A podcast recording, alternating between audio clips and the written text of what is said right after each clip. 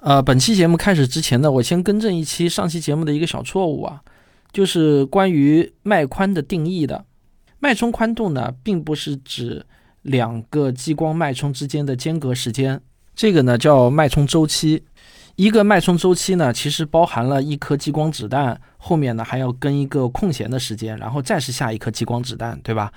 所以呢，那个脉宽指的是激光子弹的那一段持续了多长时间，那个呢把它叫做脉宽，它会比整个脉冲周期呢短一点点。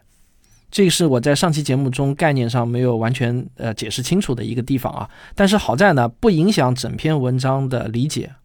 而且呢它们相差也不不大。脉宽和脉冲周期如果从数量级的角度来看呢，其实是差不多的。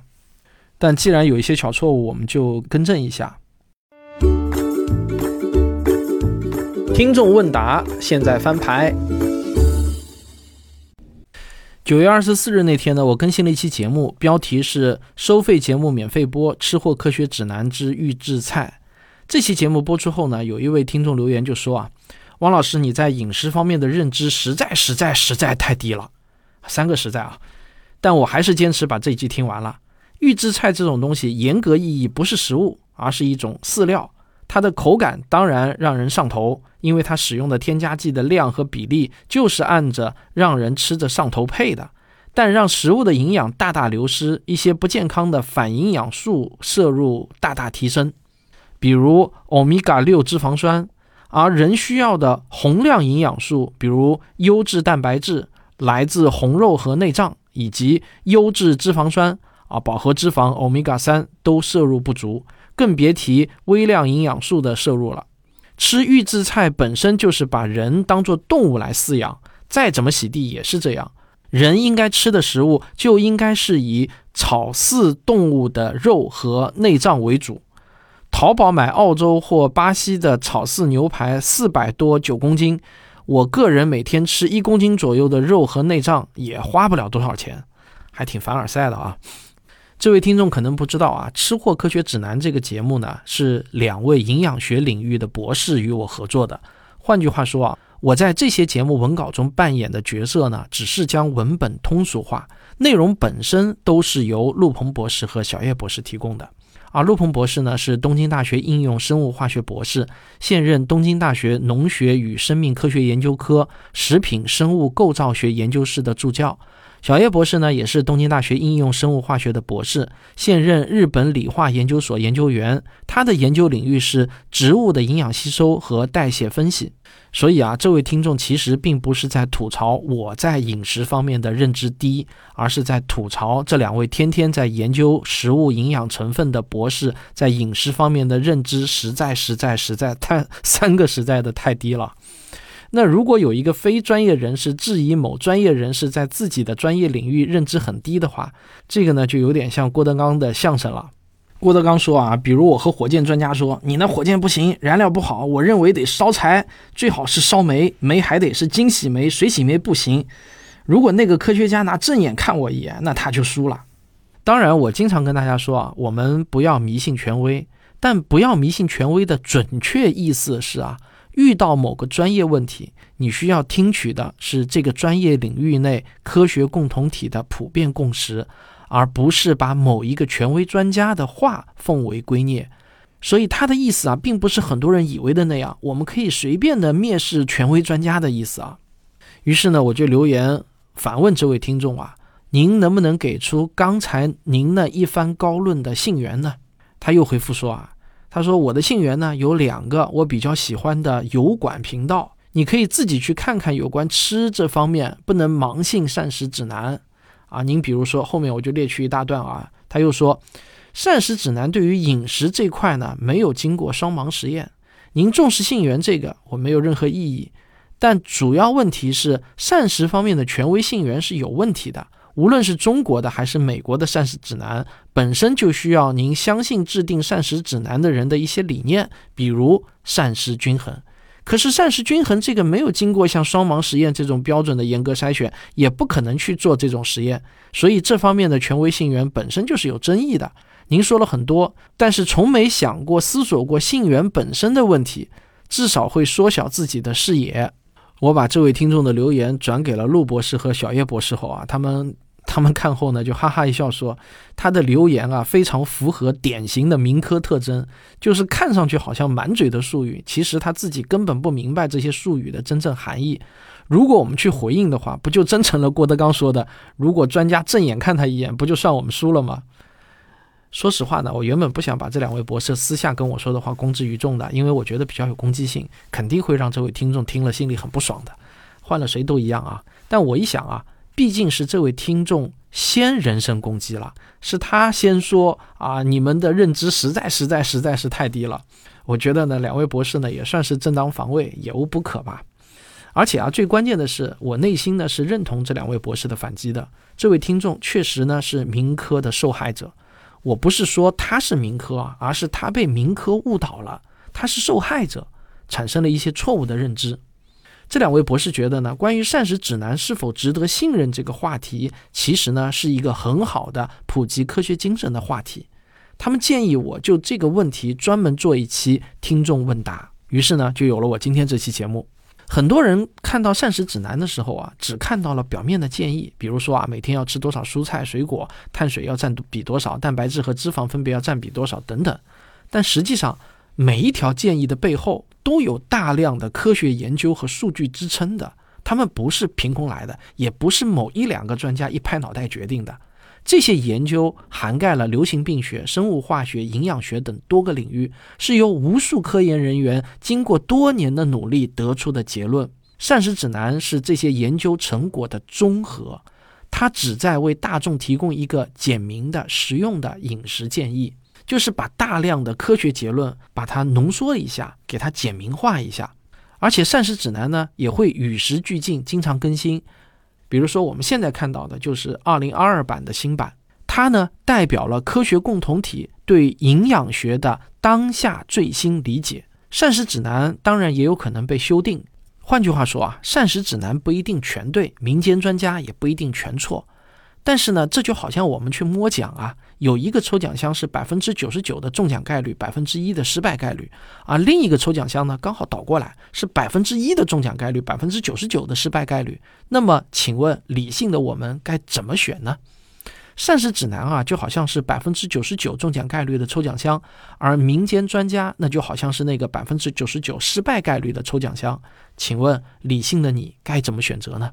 那位听众说，膳食均衡的概念并没有经过像双盲实验这种标准的严格筛选，也不可能去做这样的实验，所以膳食均衡是有争议的。那真的有争议吗？很遗憾啊，严肃的学界并没有争议。所谓的争议只存在于民间的野路子专家那里。膳食均衡及六大营养素的均衡是目前我们食品科学的基石。在食品科学领域反对膳食均衡，那就好比在宏观物理学领域去反对牛顿三定律一样，或者在化学领域去反对元素周期表一样。当然啊，我不是说不能反对，但反对的前提是要遵循非同寻常的主张需要非同寻常的证据这个原则。你一定要拿出证据来反对膳食均衡的这个理念啊！虽然它限于科学伦理，无法做严格的受控双盲对照实验，不能把一群人放到实验室中不顾他们的死活来做对照实验，但是历史上发生了很多很多次自然条件下的对照实验。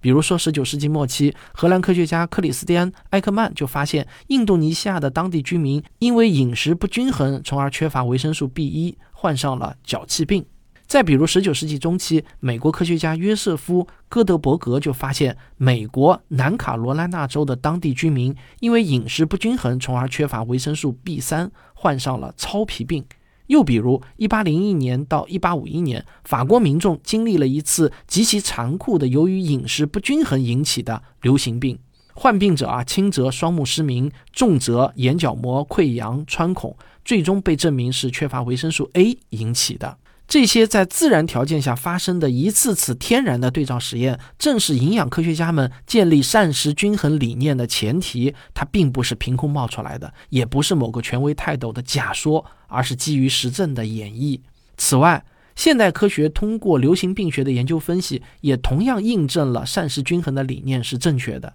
比如说，一篇发表在2018年《柳叶刀》杂志上、涉及几百万人的大型研究发现，每日摄取碳水化合物占总能量的百分之五十到百分之五十五，死亡率最低。而我国最新版的膳食指南还建议，蛋白质的摄入量要占总能量的百分之十到百分之十五，脂肪则是百分之二十到百分之三十是最佳的。这些数据都是通过流行病学的分析研究得出来的。严格受控条件下的双盲对照实验，确实是医学研究中的金标准。但有时候我们也不得不承认，并不是所有的问题都可以用双盲实验来解决。像这种长期的饮食习惯和健康结果之间的关系，就很难通过双盲实验来研究。不是不想，是真的没有办法。但是啊，这绝不意味着我们就不能基于现有的证据来制定合理的饮食建议了。我理解有些人可能会对膳食指南产生怀疑，认为他们只是某些组织或个人的观点。但实际上啊，膳食指南并不是这样，它是由多位专家学者和医生共同参与制定的。他们综合了大量的研究数据和实践经验。与此相比呢，某些自媒体或者油管频道的主播就完全可能基于个人的经验或者偏见提供个人的观点。这些观点其实都没有经过严格的科学验证，也没有经过同行评议。而且啊，有些自媒体频道为了达成一定的商业目的，比如说推销生酮饮食产品，就会故意通过挑战权威或者制造轰动效应的话题来误导缺乏科学素养的吃瓜群众。当然，我还是要说，保持一种开放的心态，多听听不同的意见，本身并没有错。但错的是你在没有充分证据的情况下，就盲目的相信他们所讲的那些道理。你会把与众不同和挑战权威或者否定权威，觉得自己掌握了一些别人不知道的知识，当做一种乐趣或者麻醉自己、娱乐自己的一种手段，这样可能会让你自我感觉好一点。这个呢，我倒是可以充分理解，这个也是有充分的心理学研究的基础的。有些民间专家啊，往往是自媒体频道的一些主播，会利用听起来高大上的科学名词或者术语来轰炸我们。导致我们误以为，只要知道了某些科学名词或术语，就代表我们具备了判断能力，具备了科学素养。但实际上，真正的科学素养远不止于此。它要求我们能够，它要求我们能够理解科学的价值观和方法论，能够批判性的思考，对各种信息进行筛选和验证。有些道理听上去好像很有道理，但拿不出证据的道理其实是没用的。希望我的听众都能记住我的一句话啊。别听他们说道理，问他们要证据。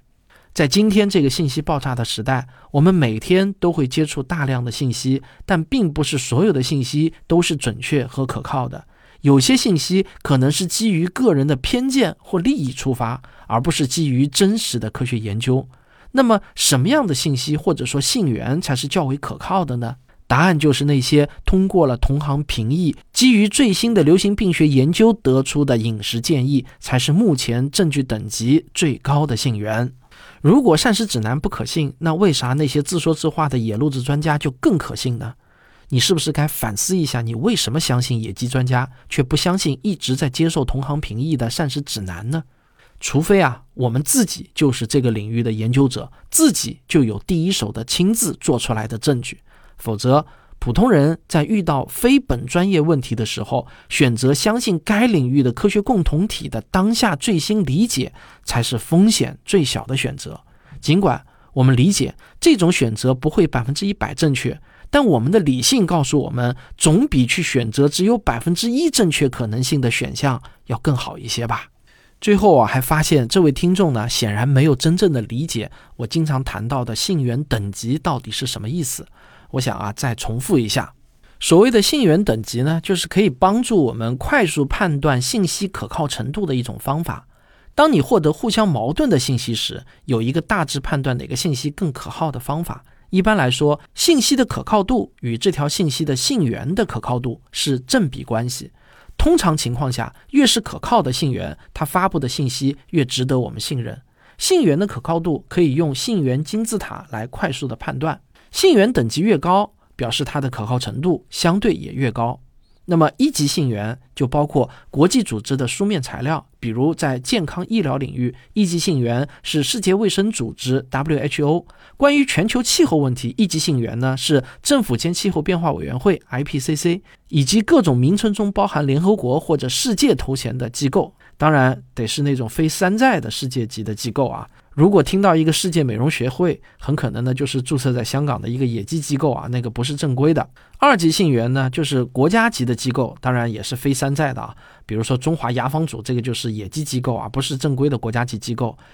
这些国家机构发表的书面材料和各类教科书，比如中国科学院啊、国家天文台啊、美国药监局啊、美国宇航局啊、美国儿科协会啊等等，他们发布的书面材料是二级信源。三级信源呢，就是科学界公认的那些高质量的科学期刊，尤其是《细胞》《自然》和《科学》这三本期刊被并称为 CNS。英国的自然集团呢，还从全世界范围内选择了一批高质量的期刊，大约呢有七八十本，它们被并称为自然指数期刊，可以在 Nature 的官网上查询到。这些期刊都是我认为的三级信源。四级信源 SCI 收录的期刊。这个也常常被称为核心期刊，它呢有两个版本，一个是 SCI 收录了大约三千五百多本期刊，一个是 SCIE，E 呢就表示扩展的意思，收录了大约八千多本期刊。第五级信源呢，就是具有良好口碑的垂直类媒体，国内比较知名的有丁香医生、果壳网、科学声音、腾讯较真等。